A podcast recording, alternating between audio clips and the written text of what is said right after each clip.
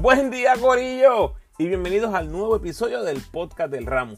En esta ocasión les traigo un resumen de lo que fue la temporada 2021 de los Vaqueros de Bayamón y los Cariduros de Fajardo, los equipos eliminados en las semifinales del torneo. Un análisis honesto, imparcial y con mucha data estadística como le gusta al Corillo del Ramo. Como siempre, déjame saber tus impresiones de estos dos equipos y qué esperas que suceda en la temporada 2022. Recuerda seguirme en tu red social favorita, Instagram, Facebook y Twitter, como El Ramo Opina. Por favor, dale like al post, compártelo, comenta y suscríbete a mi podcast en tu plataforma favorita. Además, me puedes enviar tus preguntas o sugerencias a elramoopina.gmail.com o en cualquiera de mis redes sociales. Puedes apoyar al ramo convirtiéndote en patrocinador o patrocinadora del podcast y lo puedes hacer a través de Anchor con 10, 5 o 1 dólar al mes. Agradecido por tu sintonía. Que disfrutes. Vamos al mambo corillo, comenzamos con los vaqueros de Bayamón, lo bueno, lo malo y el futuro. Lo bueno, obviamente, Angelito MVP, una temporada absolutamente ridícula tercero en eficiencia en la liga, quinto en puntos, primero en asistencias, primero en robo, top 5 en tiros libres. O sea, una, un dominio absoluto, lo que fue la temporada de Angelito. En un año que tuvimos grandes jugadores, grandes armadores. Sin lugar a duda, Angelito fue el jugador que más brilló, que más dominó durante la temporada regular, que por cierto solamente jugó 75% de la temporada. A él se le añade Ismael Romero, ganador del sexto hombre, otra muy buena temporada para el cubano boricua. Eh, otra buena noticia para los vaqueros fue Nelson Colón, nombrado dirigente nacional, un cargo evidentemente prestigioso donde muchísimos coaches quisieran llegar, todos los coaches en Puerto Rico quisieran llegar hasta ese lugar. Nelson Colón se le dio esa temporada. Otra cosa buenísima me parece que fue los playoffs de Javier Mojica. Un jugador que a los 37 años está cargando un equipo que acaba de perder a su mejor jugador los carga en esa primera ronda, los carga en la segunda ronda en semifinales contra los Mets de Guaynabo. Realmente hay que quitarse el sombrero ante lo que hizo Javier Mojica. Un poquito de él más adelante. Y también me parece que fue algo muy positivo el hecho de que Steven Thompson fue a Puerto Rico. Obviamente no jugó, pero fue a Puerto Rico. Y yo considero que prácticamente, al menos en mi opinión, en mis ojos, es prácticamente seguro que va a venir con los vaqueros. Hablamos también de eso en la parte del futuro. Vamos a lo malo. Obviamente, yo creo que lo peor que tuvo la temporada de los vaqueros fue la lesión de Angelito. Y aquí hay que notar algunas cositas, porque no es que X jugador tuvo una lesión, es que el jugador más importante del equipo se perdió el resto de la temporada. Y no es que solamente era el mejor jugador del equipo, es que era el mejor jugador de la liga. El jugador que estaba dominando, el jugador que tenía los vaqueros bien, bien, bien lejos de todo el resto de los equipos. Así que evidentemente fue una, una situación muy triste, muy lamentable, pero hay que bregar con eso en el deporte, en el baloncesto. Las lesiones van a venir. En este caso, muchísima mala suerte tuvieron los vaqueros que no fue el jugador este 9, 10, 11, no fue el 5, 6, 7, ni siquiera fue el 2, 3, 4, fue el jugador más importante.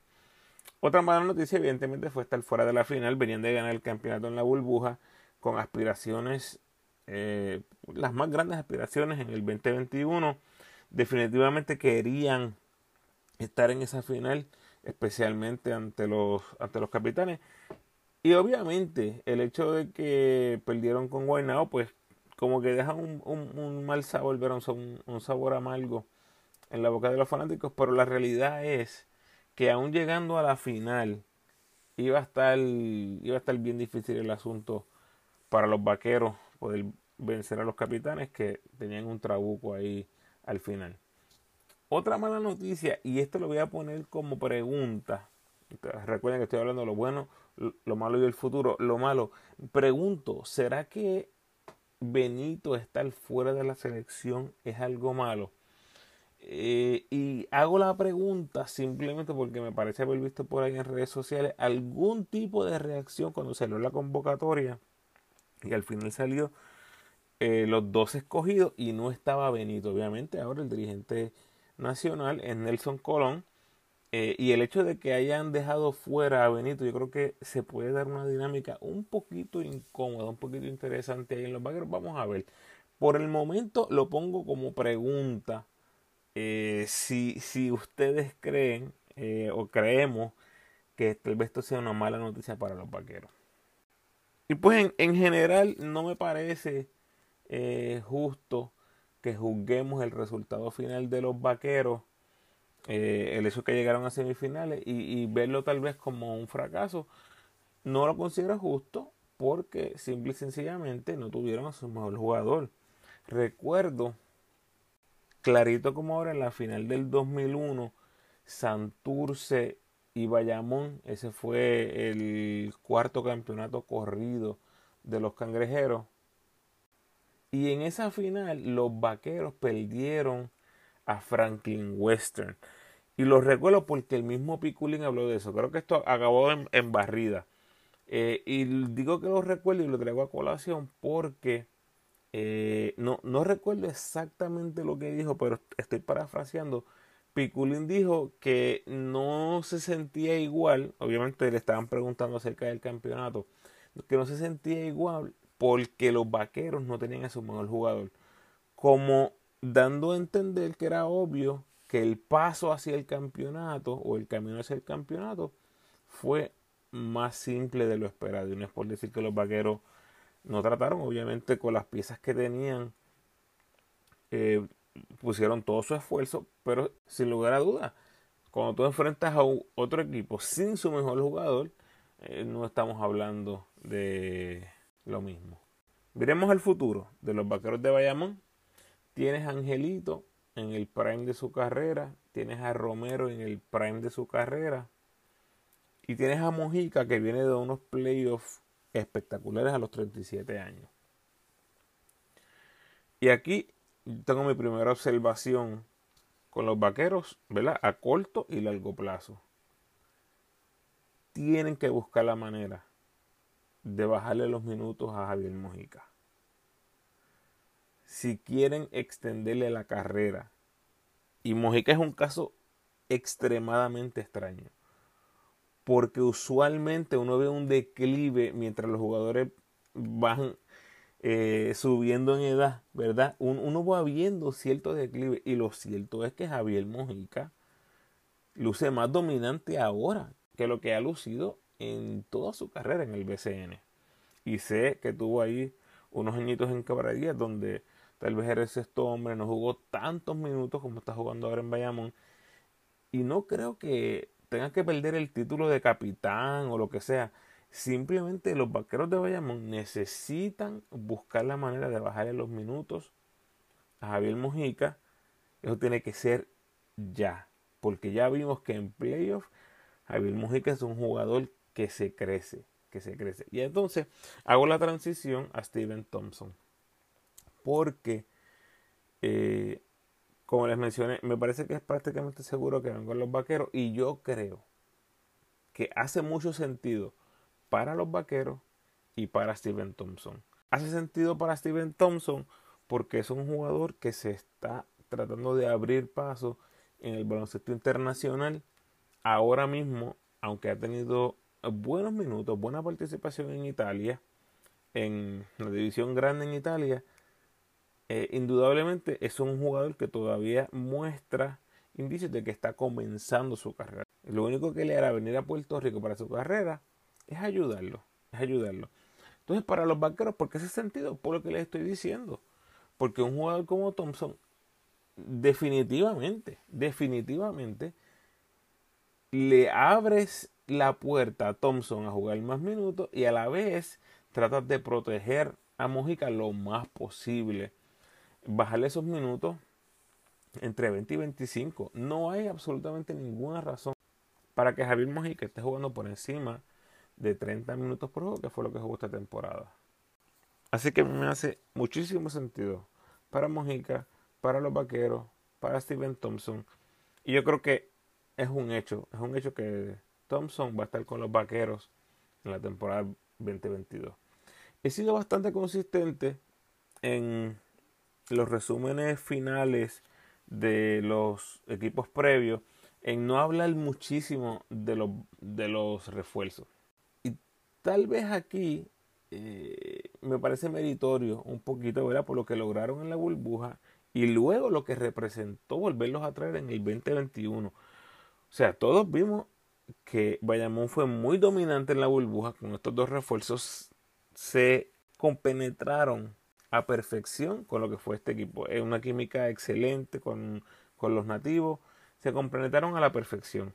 Y aunque se criticó y se habló muchísimo acerca de volverlos a traer, especialmente por Adrián Uten, ¿no? Y la aportación, especialmente en el lado ofensivo, que traía. Pero realmente, Corillo, si te está funcionando la fórmula, no tienes que cambiarla. Y a Bayamón le funcionó. Y este puede ser un caso como eso que escuchamos por muchos años de Doc Rivers cuando dijo, nosotros no hemos perdido una serie de playoffs con nuestros cinco inicialistas en playoffs. Cuando estaba con los Celtics, eh, que era Rondo, Ray Allen, Paul Pierce, Garnett y Perkins. Y cuando perdieron, que fue contra los Lakers, no estaba Kendrick Perkins. Entonces, mientras ese equipo de los vaqueros esté saludable, ahí con Christian Doolittle y Adrian Newton, pues la realidad es que mientras estaban saludables, ganaron la burbuja y era un equipo extremadamente dominante en el BCN. Ah, Ramos, pero este no, no seas iluso. Si Bayamón iba con ese equipo a la final contra los capitanes, los capitanes se los iban a, a llevar enredados. Corillo, eso es simplemente una opinión, es especular. Usted puede tener una opinión, yo puedo tener otra opinión, los vaqueros pueden tener una opinión y los capitanes pueden tener otra opinión. La realidad es que no importa ninguna de ellas porque nunca sabremos qué hubiese pasado. La realidad es lo que sí pasó fue que mientras Bayamón estuvo 100% saludable, estaban prácticamente imbatibles. Esa es la realidad. Por lo tanto, por eso quería hablar un poquito de ellos porque no me parece una locura pensar que Bayamón pudiera volver a repetir a Adrian Nuttall, Christian Doolittle. Seguimos. Cliff Durant demostró su valía en la regular y en los playoffs. Gran contribuyente en los playoffs. Yo creo que definitivamente este deseo que surgió este año del retiro me parece, me parece que su demostración en cancha creo que lo debe convencer de que le queda mucho baloncesto y, y qué mejor que hacerlo ahí con, con los vaqueros. Samuel Mujica fue una pieza clave en la defensa. Y Benito Jr. recuperó la mira de tres puntos, lanzando 44%. Lanzó un carril high en porcentaje de campo con 47.5%. Su carril high en robo. Así que el Benito Jr. del 2019 fue espectacular. Y al menos el Benito del 2021 fue mejor que el de la burbuja. Quisiéramos ver ese Benito del 2019, pero esa caída que tuvo en el 2020 ya al menos está demostrando que está recuperando un poquitito esa, esa mira que tenía en el 2019 y lanzar 44% de tres puntos es excelente. Así que lo único que cambió en esos tres años fue jugar ante público. A lo mejor fue lo que sacó lo mejor, ¿verdad? En, en Benito. Un jugador que hace mucho sentido en esta versión de los vaqueros, pero no sé si está contento, que era a lo que me refería con la pregunta anterior. No sé si está contento. Déjenme hablar de dos jugadores más y regreso, y regreso a, a Benito. Alvin Cruz me parece que todavía tiene un futuro como parte del equipo, ¿verdad? A menos que, a menos que los de Brandon Davis eh, sea real, que fue un jugador que hizo un trabajo decente sustituyendo a Angelito, especialmente en la serie de cuartos de final. En la semi desapareció, ¿verdad? Cuando los huevos se pusieron a peso.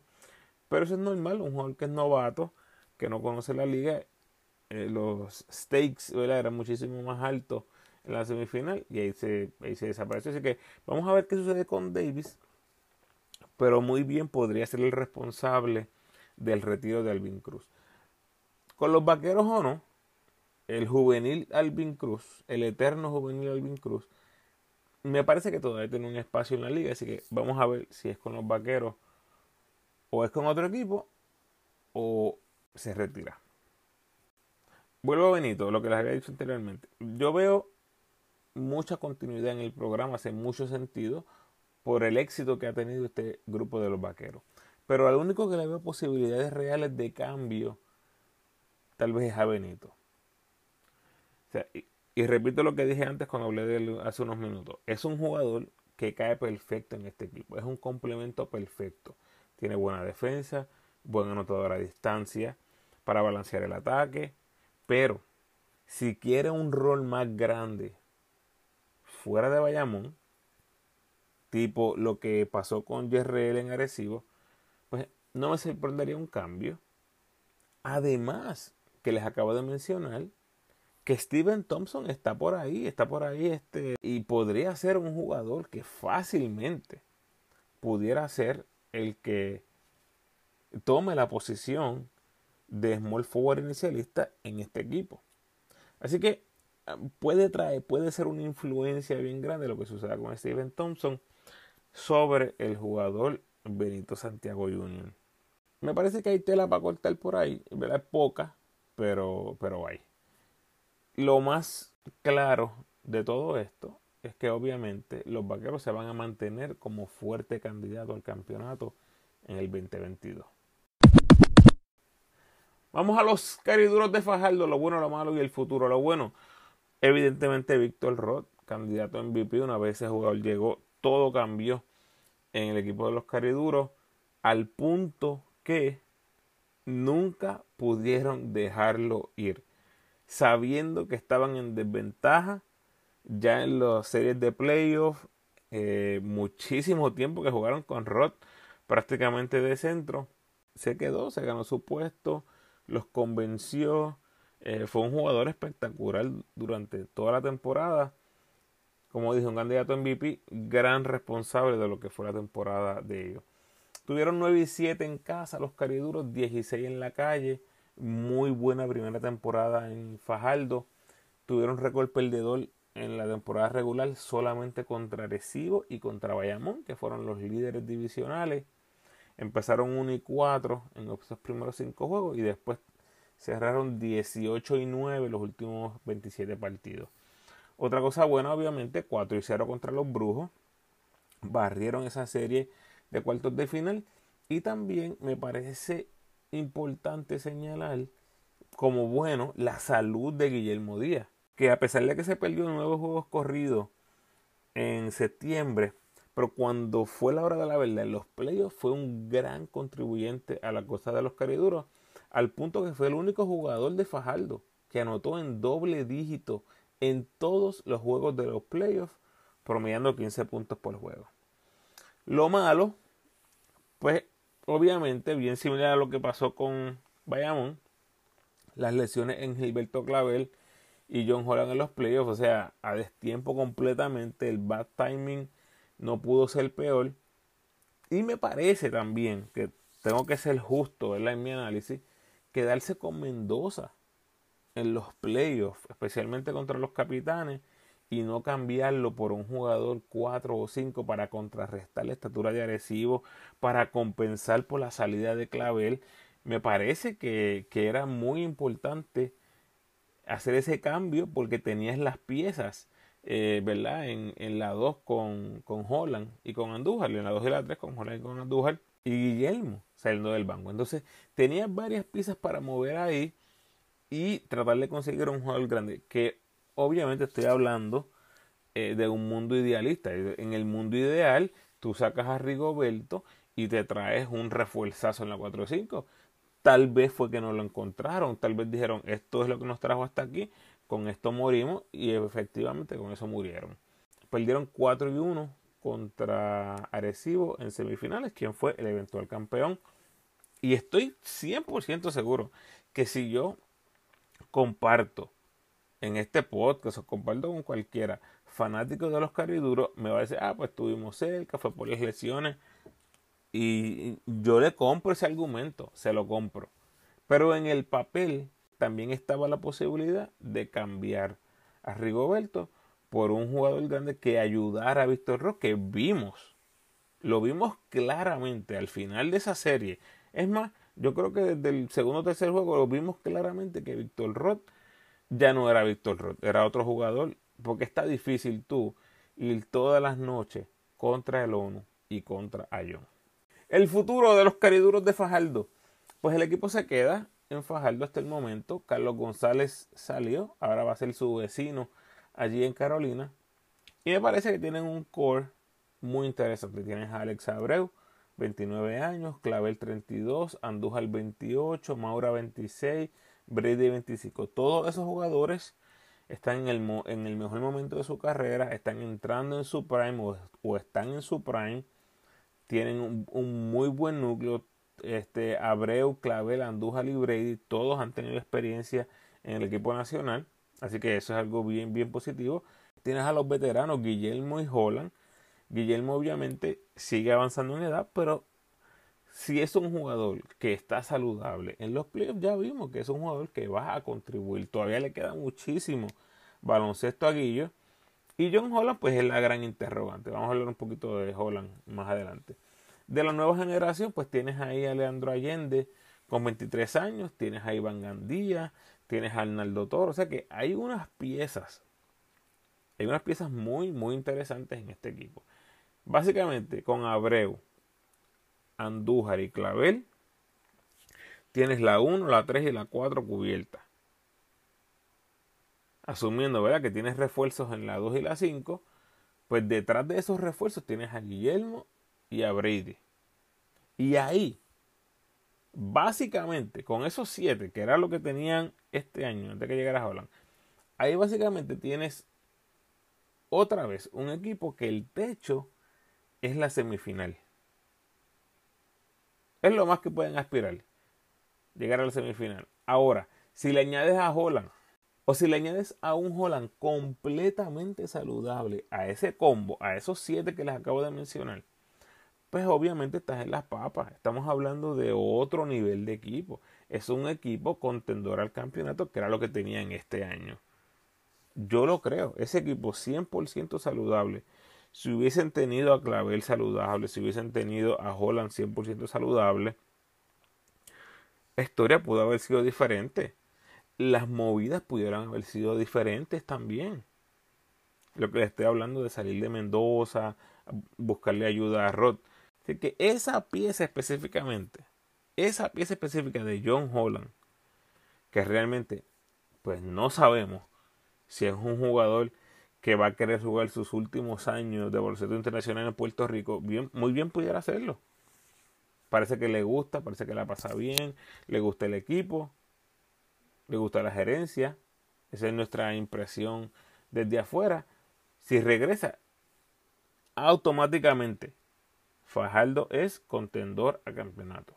Si no está Holland, en mi opinión, el techo es la semifinal, como pasó este año. Así que viendo a futuro, veo exactamente lo mismo que veía a inicios del 2021. Exactamente lo mismo. Sin Holland, tienen el potencial de llegar a semifinal. Con Holland, deben estar entre los candidatos al campeonato. Ahora, ¿cuál es la gran pregunta aquí? Además de Holland, que sí es cierto, una gran pregunta. ¿Qué va a pasar con jugadores como Iván Gandía? ¿Qué va a pasar con jugadores como Arnaldo Toro?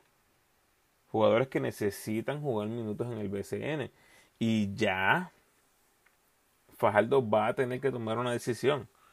Porque ahora este año Gandía va a llegar más temprano. Arnaldo Toro va a llegar más temprano por ahí va a estar Maura, por ahí va a estar Abreu. ¿Qué van a hacer con esos armadores?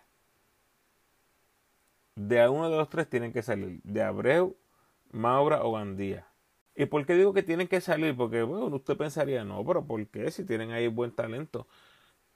Eh, porque en mi opinión, a mí me parece que tanto Maura como Gandía van a querer unos lugares donde puedan jugar muchísimo más minutos que en Fajardo detrás de Abreu, que ha sido un point muy servicial en el BCN. Así que vamos a ver qué pasa con estos jugadores. Por ahí también está Leandro Allende tratando de conseguir minutitos. Pero mientras este equipo esté ese core veterano, va a ser bien difícil para estos jugadores más jóvenes hacer semilla. Porque recuerden, son ese core que les mencioné, más los dos refuerzos, más si mantienes a Guillo, si mantienes a Holland. Entonces, definitivamente no hay break, no hay minutos para los jóvenes en este equipo. Bueno, ahí están, los vaqueros, los cariduros, los leo en las redes. Hasta la próxima.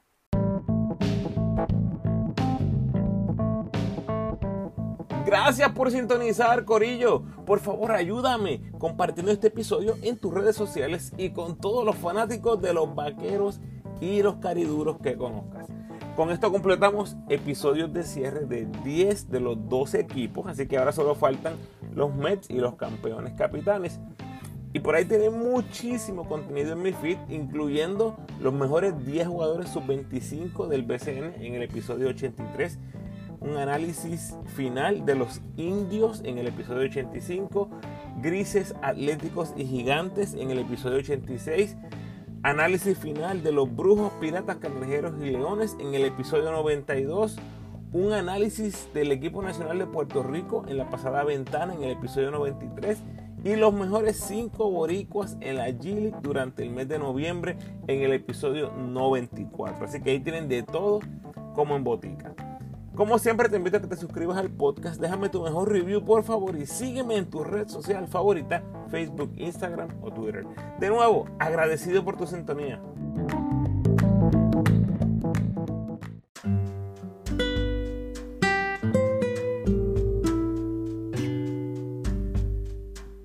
El pensamiento de hoy.